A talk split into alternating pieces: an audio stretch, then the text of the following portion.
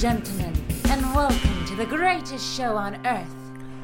Hallo, ich begrüße euch herzlich hier bei Folge, ich glaube 58, lass mich nicht lügen, meines wöchentlichen Podcasts Expedition B. Mein Name ist Frederik Hormuth und ja, äh, ein halbes Stündchen haben wir Zeit füreinander und reden über das, was anliegt, was es Neues gibt und überhaupt. Na, herzlich willkommen. Schön, dass ihr wieder da seid oder dass ihr reinhört. Ganz egal, wie es ist.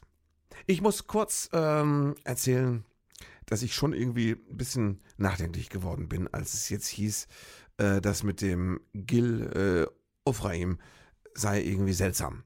Äh, weil ich hatte mich ja wirklich drüber aufgeregt, als er da äh, im Internet erzählt hat, wie er da äh, im Hotel angegangen worden ist oder sei, muss man vielleicht sagen, äh, weil er seinen Davidstern wegstecken sollte und so.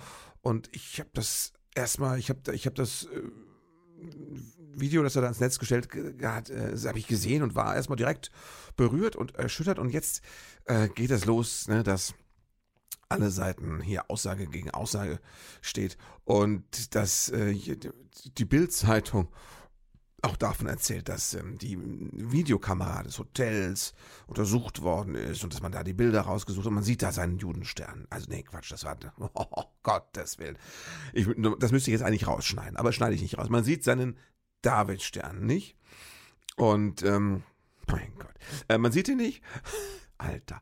Und, ähm, also ist die Frage, hat er den wirklich da gehabt und ging es da, ist, hat er diesen Vorgang korrekt geschildert oder was ist da los?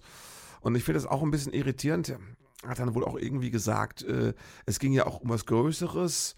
Also ich glaube, er sagt jetzt, er sei ja wohl als Promi bekannt dafür, seinen Davidstern immer umhängen zu haben. Und deswegen hätte allgemein jemand zu ihm gesagt, tu deinen Stern weg. Und dann wirst du ja auch bedient. Das ist mir jetzt echt zu hoch. Also kann ich nur sagen, äh, es tut mir leid, dass ich da so auf den Empörungszug aufgesprungen bin. Ich weiß nicht, was da rauskommt. Und ich drücke wirklich äh, allen Beteiligten die Daumen, dass es sich um ein saublödes Missverständnis gehandelt hat. Und ärgerlich ist, dass das Ganze jetzt von der Bildzeitung so vorangetrieben wird. Das ist wirklich saublöd. Reden wir gleich nochmal drüber über die Bildzeitung. Und ähm, ich fand, ich habe, ich, also es ist einfach ein ganz furchtbares Thema. Es ist nicht nur in Deutschland, es ist ja weltweit. Es ist ein schlimmes Thema und es geht gleich um Vorurteile und, und, und, und Vorwürfe und es ist eine, eine hochexplosive Lage da, argumentativ und überhaupt. Ähm, es gab Leute, die gesagt haben, oh, hat er doch nur gemacht, damit er in die Presse kommt. Wer ist denn das überhaupt? Wer soll das überhaupt sein? Kenne ich gar nicht, Gil Ofrahim. Muss ich sagen, äh, es gibt einen ganz guten Indikator dafür, ob jemand prominent ist oder nicht. Also sagen wir mal so, wenn ich ihn schon kenne, ne, dann ist er ziemlich sicher prominent. Ich kenne den, Gil Ofrahim. Ich weiß, dass sein Vater Ofrahim, das war so ein berühmter Musiker. Ja, wie hieß der? Habe ich jetzt vergessen. Der Vorname habe ich gerade vergessen. Doch, Abi und Esther Ofrahim, glaube ich, das war mal so ein Duo, genau. Und da ist es der Sohn, das habe ich mitbekommen und der war auch schon mal vor zig Jahren irgendwie immer mal in der Presse und äh, natürlich kennt man den. Wenn der Hormu den irgendwie kennt, ohne auch nur ein Lied von ihm zu kennen, dann ist jemand prominent. Könnt ihr euch darauf verlassen. Das ist einfach, das ist im Grunde die, äh, die, äh, die Marke, der Indikator. Ne? Und ich kenne ganz viele nicht, die prominent sind. Ich sage nur so, äh, wie heißen die alle? Ähm, die ganzen Influencer, ne? Also die so ihr Gesicht hergeben und dann auch Werbung für Sachen machen. Früher nannte man das nicht Influencer. Früher, wir, bei uns hieß es noch Clementine, ne? War aber im Grunde derselbe Job, natürlich, ja. Ich habe mich gerade schon äh, hier äh, vorgearbeitet zum Thema Bildzeitung und da muss man mal sagen, äh, dass da jetzt der Chefredakteur, glaube ich, ne, Julian Reichelt, dass der jetzt geflogen ist das ist ja mal eine Genugtuung für alle, die wie ich seit Jahrzehnten hingebungsvoll die Bildzeitung hassen. Und man darf sie ja hassen, weil sie selbst ein vor Hass triefendes, äh, menschenverachtendes Organ ist. Das Zentralorgan der Menschenverachtung, ein Borderline-Journalismus, ganz widerliche Sache. Und Julian reichelt ein Schleimkotzbrocken vor dem Herrn, wo man auch jetzt, ne, es, was ist passiert, ich muss es vielleicht ganz kurz erzählen. Es gab schon vor einigen Wochen, gab es mal Anwürfe, Vorwürfe, der Herr Reichelt hätte einen seltsamen Umgang mit weiblichen Angestellten. Und dann hat man ihn von Seiten der Springer-Konzerns, Herr Döpfner ist da der Chef, glaube ich, hat man ihn für 14 Tage aus der Schusslinie genommen und sagt, das prüfen wir jetzt, wir machen da so, äh, so, eine, so, eine, so einen Check, ja, der Revisor, die Innenrevision, die moralische, guckt mal eben durch. Und dann haben sie nach 14 Tagen gesagt, nee, alles in Ordnung, der ist, wir haben mit ihm geredet, das ist soweit, der hat, weiß, um was es geht und äh, äh, kann er wieder kommen. Ne? War aber offensichtlich Quatsch. Jetzt ist Folgendes passiert. Ein äh, Kollektiv von Journalisten hat eine große Geschichte über ihn recherchiert und es kam wohl raus in der Bildzeitung und bei Herrn Reichelt erstens mal, ähm, also der macht mit abhängigen äh, Praktikantinnen rum. So. Redet ihn ein, sie sei die größte Journalismusbegabung des Jahrtausends, ne? Und sagt, äh, könntest du mich eben mal hier und da mal küssen und hier, da kann, kann ich mal das und das da reintun und du das und das mal hier reintun und so, ne, so Sachen. Genau. Also, Sex mit Abhängigen. Äh, und auch nur so ganz absurde Geschichten wie, dass er eine Scheidungsurkunde gefälscht hat, um den Mädels zu zeigen, dass er frei ist. Das sind schmutzige Details, ich weiß aber, hey, es ist die Bildzeitung, da kann man auch mal ja, mit schmutzigen Details zurückwerfen. Ist doch klar. Und äh, ja, also das, es geht da wohl auch, es geht um, um, um Machtmissbrauch, Sexualität in toxischster, toxischster Form. Drogen sind wohl auch im, im Spiel. Und das war jetzt so, dass äh, die Journalisten wollten ihre Story über den veröffentlichen. Und da hat aber der Chef der äh, des, des äh, Verlagskonzerns, in dem das hätte erscheinen sollen, der gehört, glaube ich, Frankfurter Rundschau und so dazu, der hat gesagt, nee, das veröffentlichen wir nicht, das machen wir nicht. Äh. Und dann ging's los. Dann hat, glaube ich, international die Washington Post darüber erzählt, was da in Deutschland los ist mit dem Chef der größten Boulevardzeitung und dass da eine Story ist, die aber unterdrückt wird von den Kollegen im, im, im, in der Presselandschaft. Und da war es halt draußen in der Welt, ne? Und ruckzuck zwei Tage später Julian Reichelt gegangen. Ich habe irgendwo bei Twitter gelesen, er hat sich nach unten geschlafen. Das ist eine sehr schöne Formulierung. Ja, so. Und ich, äh, die Bild macht ja auch mittlerweile Fernsehen. Ich weiß gar nicht, ob das nur im Netz ist, Bild TV, oder ob das auch wirklich irgendwo im, im Kabel zu finden ist. Ich habe keine Ahnung. Ich weiß, sie haben unglaublich miserable Einschaltquoten und keiner erträgt das, weil diese ganzen sogenannten Journalisten und äh, diese Leute, wie heißt der eine? Paul Ronsheimer und sowas, wie die alle heißen, das sind ja, das ist ja wie eine Sekte. Die sind ja alle drauf und im Grunde sind die, die wirken auch alle wie von früh bis spät auf Koks. Ne? Und äh, die haben jetzt auch sich da fast schon tränenreich verabschiedet von Julian Reichelt, der so ein segensreicher Journalistenpapa für alle gewesen ist. Also völlig grotesk. Und man muss sagen, Halleluja, Genugtuung, endlich hat's mal einen erwischt aus dieser Drecksbande da.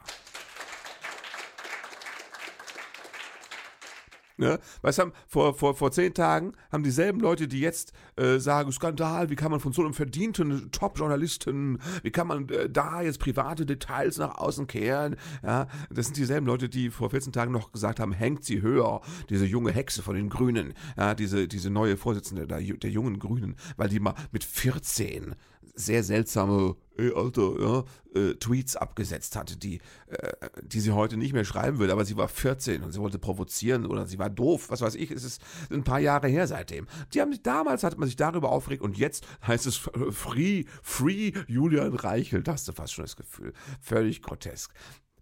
Ähm, Bildzeitung ist ein moralischer Sumpf, das siehst du ja immer wieder auch durch die ganzen äh, hier Ermahnungen vom Presserat und sowas, ja, was die alles machen, irgendwie.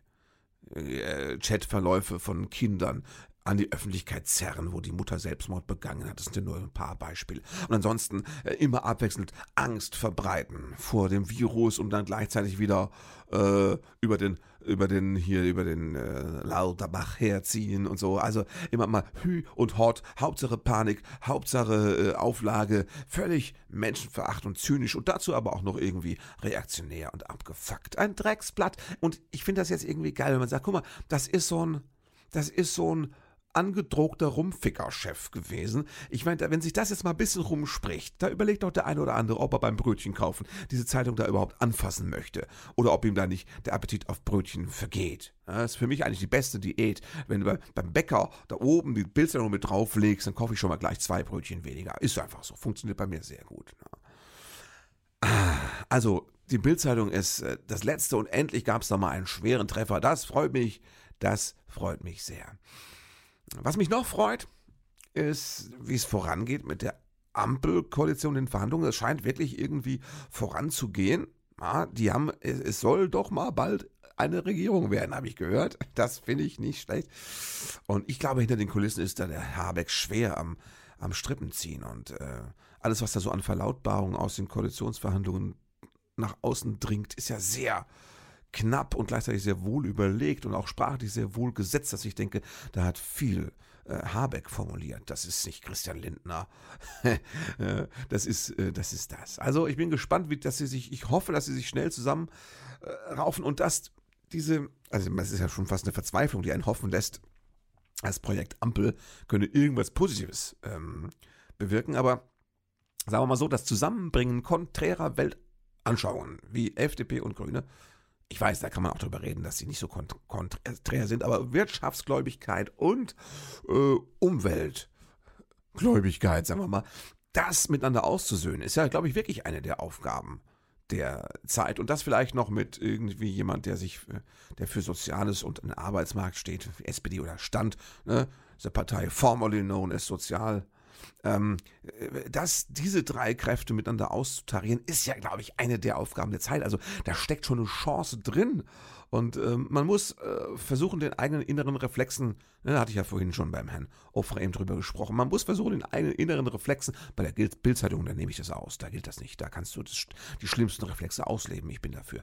Aber sonst muss man seinen eigenen Reflexen auch mal misstrauen und mal locker lassen. Und ich sage mir auch, lass sie mal machen, wir gucken, was passiert. Vielleicht wird es doch ein anderer Politikstil. Ich meine, dass die CDU nach diesen 150 gefühlten Jahren da mal raus ist und in die Opposition muss, ist ja ein Segen. Für die Partei auch, kann es sich berappeln und all das. Ne? Ähm, ein bisschen Sorge habe ich schon, dass die FDP die Wahl gewonnen hat, weil dass die Grünen jetzt einfach aufs Tempolimit verzichten. Ne? Sind wir ja irgendwie die einzigen weltweit, außer jetzt so Afghanistan und sowas. Da gibt es auch, auch kein Tempolimit, aber da gibt es auch keine Straße, auf, auf, auf der man zu schnell fahren könnte. Ähm, ja, dass wir uns das immer noch gönnen, weil, wie Winfried Kretschmann mal gesagt hat, dem Deutschen ist äh, das schnelle Autofahren dasselbe wie dem Ami die eigene Knarre. Na, da ist was dran. Das ist so dieses äh, völlig bescheuerte Freiheitsding, das wir uns gönnen. Die ganze Welt macht Tempolimits. Warum? Weil die Welt blöd ist und nur wir haben es drauf? Nein, natürlich, die, die ganze Welt braucht Tempolimits, weil keiner hat so gute Autobahnen wie der Führer sie uns geschenkt hat. Vielleicht ist es das, was dahinter steckt, keine Ahnung. Nein, des Deutschen Freiheit fängt ab 140 km/h an. Vorher ist es keine Freiheit. Vorher ist es, äh, es sind es einfach, äh, es ist Obrigkeitsgehorsam auf Rädern. Irgendwie so. Dass wir, und dass die Grünen da jetzt einfach darauf verzichtet haben. Ja? Das äh, ist schon, war ja immer ein Kernanliegen. Aber äh, sie sagen, komm, geschenkt, es gibt Wichtigeres. Vielleicht war diese Fixierung auf das Tempolimit auch ein cleverer strategischer Schachzug der Grünen seit Jahren. Die haben da einen, einen Mumpitz aufgebaut, einen, einen, wie heißt denn das, so ein, so ein Strohmann quasi, wo sie gesagt haben, das verkaufen wir als ganz großes Ziel, als unverhandelbares Ziel. Und da haben wir gleich schon mal was, was wir über Bord werfen können, wenn es ernst wird. Vielleicht haben die da wirklich äh, das, dieses, so als Pseudoziel einfach so richtig dick und fett gemacht, damit sie was über Bord werfen können. Das wäre natürlich clever. Mal gucken. Ja.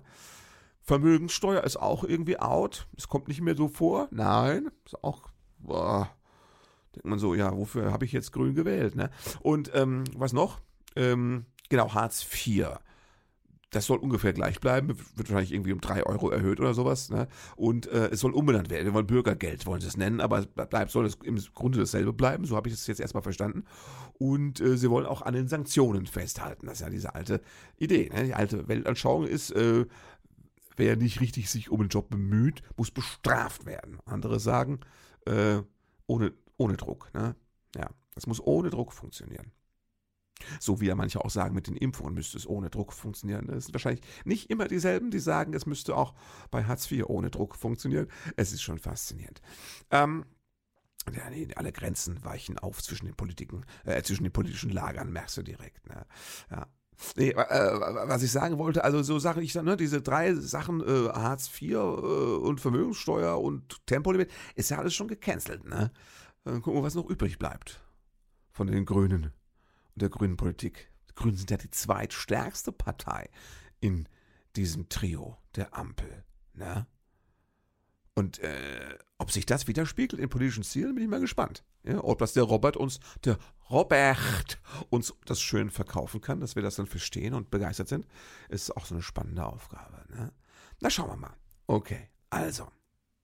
Ja, ich wollte, genau, wollte gerade so ein Jingle. Wieso kam denn das Jingle nicht? Was ist denn hier los? Ah, weil meine Lautstärke runtergefahren ist. Guck mal, da ist hier.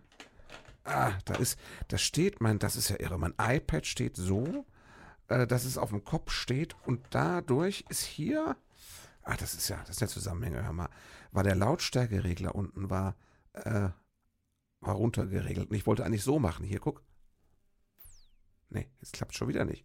Ah, das ist aber hier, das ist ja auch wüst, hör mal. Ich drehe es mal um. Freunde, wir haben jetzt hier technische Schwierigkeiten, weil das iPad nicht richtig spielt. Kannst du dir vorstellen? So Sachen. Aber wir, wir, Achtung, wir lösen das Problem gleich. Jetzt kommt's. Achtung. Es ist mir gelungen. Ich habe eine technische Revolution hier. Meine Damen und Herren, ich habe, ich habe ja mal Tontechnik, Studiotechnik, habe ich ja mal studiert, an der privaten Schule gelernt zumindest. Und es bewährt sich doch, weil es ist mir gelungen, einen unglaublich komplexen tontechnischen Eingriff vorzunehmen. Ich habe das iPad umgedreht. Auf die andere Längsseite. Ist das Wahnsinn? Das ist Wahnsinn. Ich spüre es auch ganz, ganz deutlich im Moment. ja, was ist sonst los? Was, was, was, was gibt es zu erzählen? Äh, ich wollte eigentlich erzählen, ja, wie die Lage so ist für uns Künstler. Ne? Es geht so, sagen wir es mal so. Ne? Wir haben wieder Auftritte. Viele haben jetzt im Oktober so nachgeholte, ausgefallene Auftritte. Viele haben gut vollen Oktober. Ich auch mit auch guten Gagen noch von früher und so. Bei mir wird es dann wieder öde im November. Und ich habe auch jetzt schon von einem Kollegen gehört, äh, im äh, November bröckelt es wieder. Also die Zuschauerzahlen sind ja eh schwach zurzeit. Ne? Aber es ist generell so, die Veranstalter wissen jetzt nicht genau, machen sie 3G, 3G plus, gehen sie auf 2G, regen sich da ihre, ihre Stammzuschauer auf. Ja, nein, vielleicht, was mit den Inzidenzen. Es kauft auch keiner Karten. Es geht nix. Es geht zurzeit kaum was im Vorverkauf. Und ich glaube sowieso, Freunde, sind wir ehrlich, ich glaube, ähm, ich glaube, der November wird wieder eine Hochinzidenzzeit. Man sieht es in Großbritannien. Wir hatten den Freedom Day. Und es wird schon wieder an Corona in Großbritannien, wenn man es so sagen darf, fleißig gestorben. Schon wieder mehr. Täglich mehr. Als noch im März. Da ist Potenzial, das können wir auch schaffen. Wenn wir uns ein bisschen anstrengen, kriegen wir das hin. Ich sag mal so, der Herbst wird übel, November wird kacke und äh, dann feiern wir erstmal in Ruhe Weihnachten. Das Fest der Nächstenliebe. Ne, das kann man zwischendrin, bei dem ganzen Pandemie-Kack, kann man auch mal zwischendrin so im Kreis sitzen der Familie und einen auf Nächstenliebe machen. Und äh, dann kriege ich im Januar, wahrscheinlich kriege ich meinen dritten Shot. Ne? kriege ich meine dritte Impfung wahrscheinlich, meinen Booster. Man kriegt meinen Booster und dann geht es auch schon wieder aufwärts mit der Kultur. So wird es sein. Ne?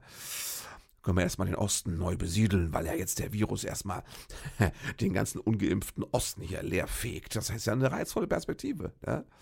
Also die ganzen Impfgegner werden da jetzt mal dahin gerafft. Ne? Und der Osten ist ja, das wandert ja jetzt rüber, ne? NRW ist jetzt, beruhigt sich langsam und die Karte wird immer röter da drüben im Osten. Im roten Osten. Da, wo sie immer saßen und sagten, wir haben ja nichts, bei uns kommt auch nichts. Das geht uns nicht an, das ist alles eine Erfindung, ne?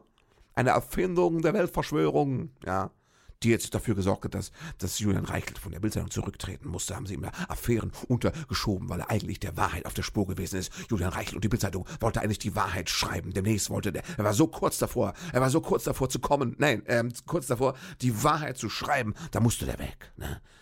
Ja, wegge musste Reichelt. Der Reichelt von der Bildzeitung, der war eine ganz große Sache auf der Pferde, der wusste alles. Der wusste, dass die Echsen-Menschen, ja, und die Illuminaten, dass sie den Lauterbach als, als Handpuppe quasi von ohne so bespielt haben, jahrelang jetzt. Und das alles kam, sollte so rauskommen, dass der Virus eine Erfindung ist von Angela Merkel, die ist ja selbst nur ein Roboter von Bill Gates und äh, so weiter und so fort. Und das hat der Reichelt jetzt, das ist ihm eingefallen, als er neulich wieder mal auf Koks die Praktikantin durchgepuppt hat, ist ihm diese Erkenntnis, das war so ein epiphanischer Erkenntnis, also wie am Pfingsten äh, in, der Bibel, ne? also ein pfingstmäßiger Erkenntnismoment beim Reichel war das. Und da hat er auch ganz kurz gedacht, bin ich Jesus oder war das Koks einfach sehr gut. Und äh, da hat er aber diese Erkenntnis gehabt und er war kurz davor, das aufzuschreiben und da haben sie ihn gefeuert gerade noch. Er hat jetzt einen Maulkorb bekommen und ist jetzt irgendwo unterirdisch eingekerkert, festgebunden. Na, nackig an die Heizung gebunden im Partykeller von Bill Gates. Das sind Schicksale. Ja, kann sein. Äh, was wollte ich sagen? Genau, der Virus fegt den Osten leer. Dann können wir nächstes Jahr alle wahrscheinlich günstige Grundstücke im Osten kaufen und ne, da auch Immobilien äh, beruhigt sich dann insgesamt die Lage und wir besiedeln den Osten neu mit netten, vernünftigen, geimpften Menschen. Es wird fantastisch. Ach ja, man wird zum Zyniker. Ich zumindest, ich habe so Momente, wo ich zum Zyniker werde. Es tut mir wirklich leid. Es ist äh, einfach. Äh, ja, ja, ja, ja, ja. So, so, so fühle ich mich da manchmal in diesen Momenten. Also es ist, es ist bekloppt, ne? Es ist weiterhin bekloppt. Gut, ähm, wir machen einen kleinen Switch. Ähm, hier. Ach, toll, wie die Geräusche wieder funktionieren, seit der Tontechniker das iPad umgedreht hat. Super. Ähm, ähm, beruflich, ich war in Radolfzell im Milchwerk, da habe ich seit Jahren immer mal gespielt. Normalerweise spiele ich da zwischen 60, 70, 80, 90 Zuschauern so. Und diesmal waren es 25. Man hatte mich in den großen Saal verlegt mit Bistro-Bestuhlung. Darüber sprach ich schon in einem letzten Podcast. Ah, sie hatten den großen Saal, wo irgendwie 600 Leute reinpassen würden, rein bestuhlt hatten sie mit einem, mit, mit einem Lappen, also nein, mit einem, mit einem schwarzen Vorhang abgehängt, aber nur das hintere Drittel. Die vorderen drei waren immer noch da. Und da hatten sie die paar Tische, die man für 25 Zuschauer braucht, hatten sie größtmöglich darin verteilt. Also ich glaube gar nicht, die Idee war nicht, lass uns möglichst viel Abstand zwischen den Tischen machen. Ich glaube, die Idee war, lass uns den Saal möglichst gleichmäßig füllen. Das sieht doch sehr voll aus, wenn überall Tische stehen. Nein, tut es nicht. Es sieht sehr leer aus, wenn zwischen den Tischen 10 Meter Abstand ist. Es sah aus, also ein Physiker wäre stolz gewesen. Es sah aus, wie wenn irgendwie Gasmoleküle den, den, den gleichmäßigsten und größtmöglichen Abstand voneinander äh, gefunden hätten. So sah es aus, aber es waren Tische mit potenziellen Zuschauern und ich kam da rein und dachte, Freunde, das kann nicht sein. Bitte lass uns die Wesens zusammenschieben vor die Bühne. Äh, ja. Und ich habe dann später erfahren, warum ich in diesem Saal stattgefunden habe und nicht in diesem anderen Saal, den sie auch haben, mit Reihenbestuhlung, mit fest installierter, weil sie wollten halt den Menschen die Möglichkeit geben, am Tisch ein Getränk zu sich zu nehmen. Und dann war es eine Veranstaltung mit Verzehr und sie durften am Tisch ihre Maske absetzen. Das war der Grund. Die 25 Zuschauer, die ich da hatte, waren super tapfer. Die haben mit mir erstens ein bisschen gelitten, ja, als sie die Situation wahrgenommen haben, und dann haben sie alles gegeben und mich durch den Abend getragen und mir das Gefühl gegeben, wir hätten uns verstanden und das war schön. Aber, Freunde, normal ist das nicht. Ne? Das ist nicht normal. Das ist das, das neue Normal. Das frühere Beschissen. Na? Wir machen, wir machen mittlerweile Auftritte, die hätte man früher abgesagt. So sieht's aus. Wir machen oder Auftritte, wie man sie ganz am Anfang der Karriere hatte, als keiner kam oder eh alles irgendwie scheiße war. Wir machen das einfach zur Zeit, weil es wichtig ist. Ne? Und wir sagen dann den Zuschauern auch, es ist wichtig, kommt wieder, bringt Leute mit und sowas. Das wird aber schief gehen, wenn wir jetzt, na, von wegen scheiß Impfquote und keiner nimmt es mehr ernst und so weiter und so fort, wenn wir jetzt da in, in die ganze Großbritannien-Kacke quasi reinlaufen, weißt du? Ja, dann ist das alles für den Popo, Freunde. Am Tag nach Radolfzell war ich in Haar, bei München, München Haar. Da gibt es das kleine Theater Haar. Und ähm, da gab es eine Lachnacht, eine Mixshow, die ich moderiert habe mit tollen Kollegen. Wunderbar. Da waren immerhin 80 Zuschauer. Das war okay. Hat auch Spaß gemacht, war eine gute Stimmung. Das war alles wunderbar. Ja. Die sind da auch schwer gebeutelt, diese armen Theater von dem ganzen Corona und äh, dann war denen während der ganzen Corona-Pause war ihnen noch irgendwie die Zapfanlage von ihrem Tresen kaputt gegangen im Gastrobereich. Da mussten sie Geld für sammeln und kaum waren wir weg. Irgendwie drei Tage später habe ich bei Facebook gelesen, ist im Theater eingebrochen worden. Also ne, hast du schon den Virus an der Hacke, dann passieren auch noch so Sachen. Es ist wirklich bitter. Und ich kann den Matthias Riedel, da der das Theater macht, wirklich nur ermutigen. Bleibt dran, gebt nicht auf, macht weiter. München Haare, ja ehemalige, äh, also da ist auf dem Gelände einer ehemals riesigen, jetzt etwas abgespeckten äh, Psychiatrie. Und äh, ja, da, da, fällt mir ein, da gab die geilste Tourgeschichte, die ich je gehört habe, hatte mit München Haar zu tun. Also es war so, wenn man auf Tour ist, erzählt man sich ja mal von furchtbaren Erlebnissen. Und äh, als ich vor 20 Jahren oder noch mehr als 20 Jahren ganz am Anfang mit dem Trio, die Allergiker, unterwegs war, da haben wir, hatten wir mal eine ganz furchtbare Unterkunft. Da haben wir mal in Lüneburg gespielt und der Veranstalter dachte, es sei eine gute und äh, auch kostensparende Idee, uns in der nebenanliegenden Klinik unterzubringen. Nach dem Motto, da habt ihr doch ein Zimmer, da könnt ihr übernachten, ist doch wunderbar. Die Klinik war eine geriatrische Psychiatrie. äh, Psychiatrie, eine Spezialklinik. Und was soll ich sagen? Das war gruselig. Man hatte uns junge Jungkabarettisten in ein Zimmer gesperrt. Nebenan waren, waren diese langen Gänge mit offenen Türen, darin alte Menschen, ja, dehydriert in ihren Gitterbettchen liegend und wir dazwischen. Das war die gruseligste Übernachtung, die wir je hatten. Ich haben wir da überhaupt übernachtet? Ich weiß es gar nicht mehr. Oder sind wir nach Hause geflüchtet? Ich weiß nicht. Wir haben jedenfalls jahrelang anderen Kollegen immer erzählt, das war das Unheimlichste, was wir je erlebt haben als Übernachtung. da ist ja jede verranzte, verwatzte Gästewohnung wäre besser gewesen als das. Äh, und das haben wir auch mal erzählt den Kolleginnen von Queen Bee. Das war dieses Musik-Comedy-Duo, das es damals gab, von Edda Schnittgart und Ina Müller. Die kennt man ja heute, ne? Ganz, ganz groß geworden. Und die waren damals als Duo unterwegs und die haben wir damals mal getroffen und äh, mit denen einen Abend irgendwie verplaudert und getrunken und sowas. Ich habe auch mal, das kann ich heute erzählen, das wird sie nicht mehr wissen. Ich hatte mal, ich hatte mal Ina Müller auf dem Schoß sitzen. Echt? Ja. Es war nichts Sexuelles. wir haben uns ein Taxi geteilt und wir waren, es war etwas eng. Wir waren alle hinten auf der, auf der Bank und äh, da war kein Platz mehr oder saß halt auf mir drauf. Ne? Haben wir Kosten gespart. Also es war keine Erotik, es war mehr so eine Sparmaßnahme, Low Budget. Deswegen äh, ist der Schoß da auf keinen Fall jetzt irgendwie erotisch unterfüttert. Es war eine reine Zweckgemeinschaft in dem Fall. Aber die haben uns die allergeilste Tour-Unterkunftsgeschichte erzählt. Sie waren damals, haben sie auch einen Auftritt in Haar gehabt. Das hatte nichts mit den heutigen Veranstaltungen zu tun. Das war, wie gesagt, 25 Jahre her. Und da hat man gesagt, ihr kommt unter, äh, in, auch in den Räumen der, das ist aber nicht mehr, da ist keine Patienten, das ist einfach noch ein übten Trakt von der Psychiatrie. Und da ist aber, den kann man als Gästewohnung kann man das benutzen und so. Und dann sind die da auch in so ein ehemaliges, bei ihnen immerhin ehemaliges Krankenzimmer gebracht worden und hatten da noch dieses Bett ne, mit diesem Haltegriff oben dran und sowas. Und dann sagten sie, wir waren müde, es war alles okay. Äh, sagte dann die Edda, sagte, äh, es war auch, es war unheimlich, aber ich war auch zu müde, um mich aufzuregen. Dann habe ich aber vom Nachttisch die Zeitung weglegen wollen, die da so lag. Und ähm, als ich die Zeitung vom Nachttisch des ehemaligen Krankenzimmers der Psychiatrie weglegte, fiel aus dieser Zeitung eine Rasierklinge. Ja, und ich habe gesagt, Freunde, ja, also Mädchen, Mädels, ne, ihr habt gewonnen. Das war einfach die noch schlimmere Tourgeschichte. Da muss ich immer dran denken, wenn ich jetzt in Haar bin, weil es ist wunderbar dort und äh, es hat nichts mit der Psychiatrie zu tun. Es ist, äh, wir sind da auch wunderbar im Hotel untergebracht, alles ist traumhaft, wunderbar. Ich wollte es nur mal erzählt haben, Anekdote passte. Ne? Am Abend danach waren wir in Traunreuth, auch Lachnacht Mixed Show, also ein Moderator, vier Kollegen, ne, fünf Menschen auf der Bühne, im Publikum, im großen Saal, wo 300 reingepasst hätten oder so 430 Zuschauer. Ja, das war auch heftig. Die waren hochmotiviert, die waren toll, aber es nützt ja nichts, ne? Sag mal, so kannst ja nichts von kaufen, wenn du sagst, es kommt keiner, aber die sind toll, ne? Das nützt ja jetzt nichts, ne? Ja, da war, hatten wir vor einem Jahr auch eine, eine Lachnacht in Traunreund, da waren es immerhin 40 Zuschauer. Und diesmal waren es weniger. Ihr seht, der Aufwärtstrend, den man als Außenstehender so vermuten könnte im Kulturbereich, existiert nicht. Es ist maximal ein Potemkinscher Aufwärtstrend. Wenn du dahinter guckst, ist nicht viel mit aufwärts. Ne?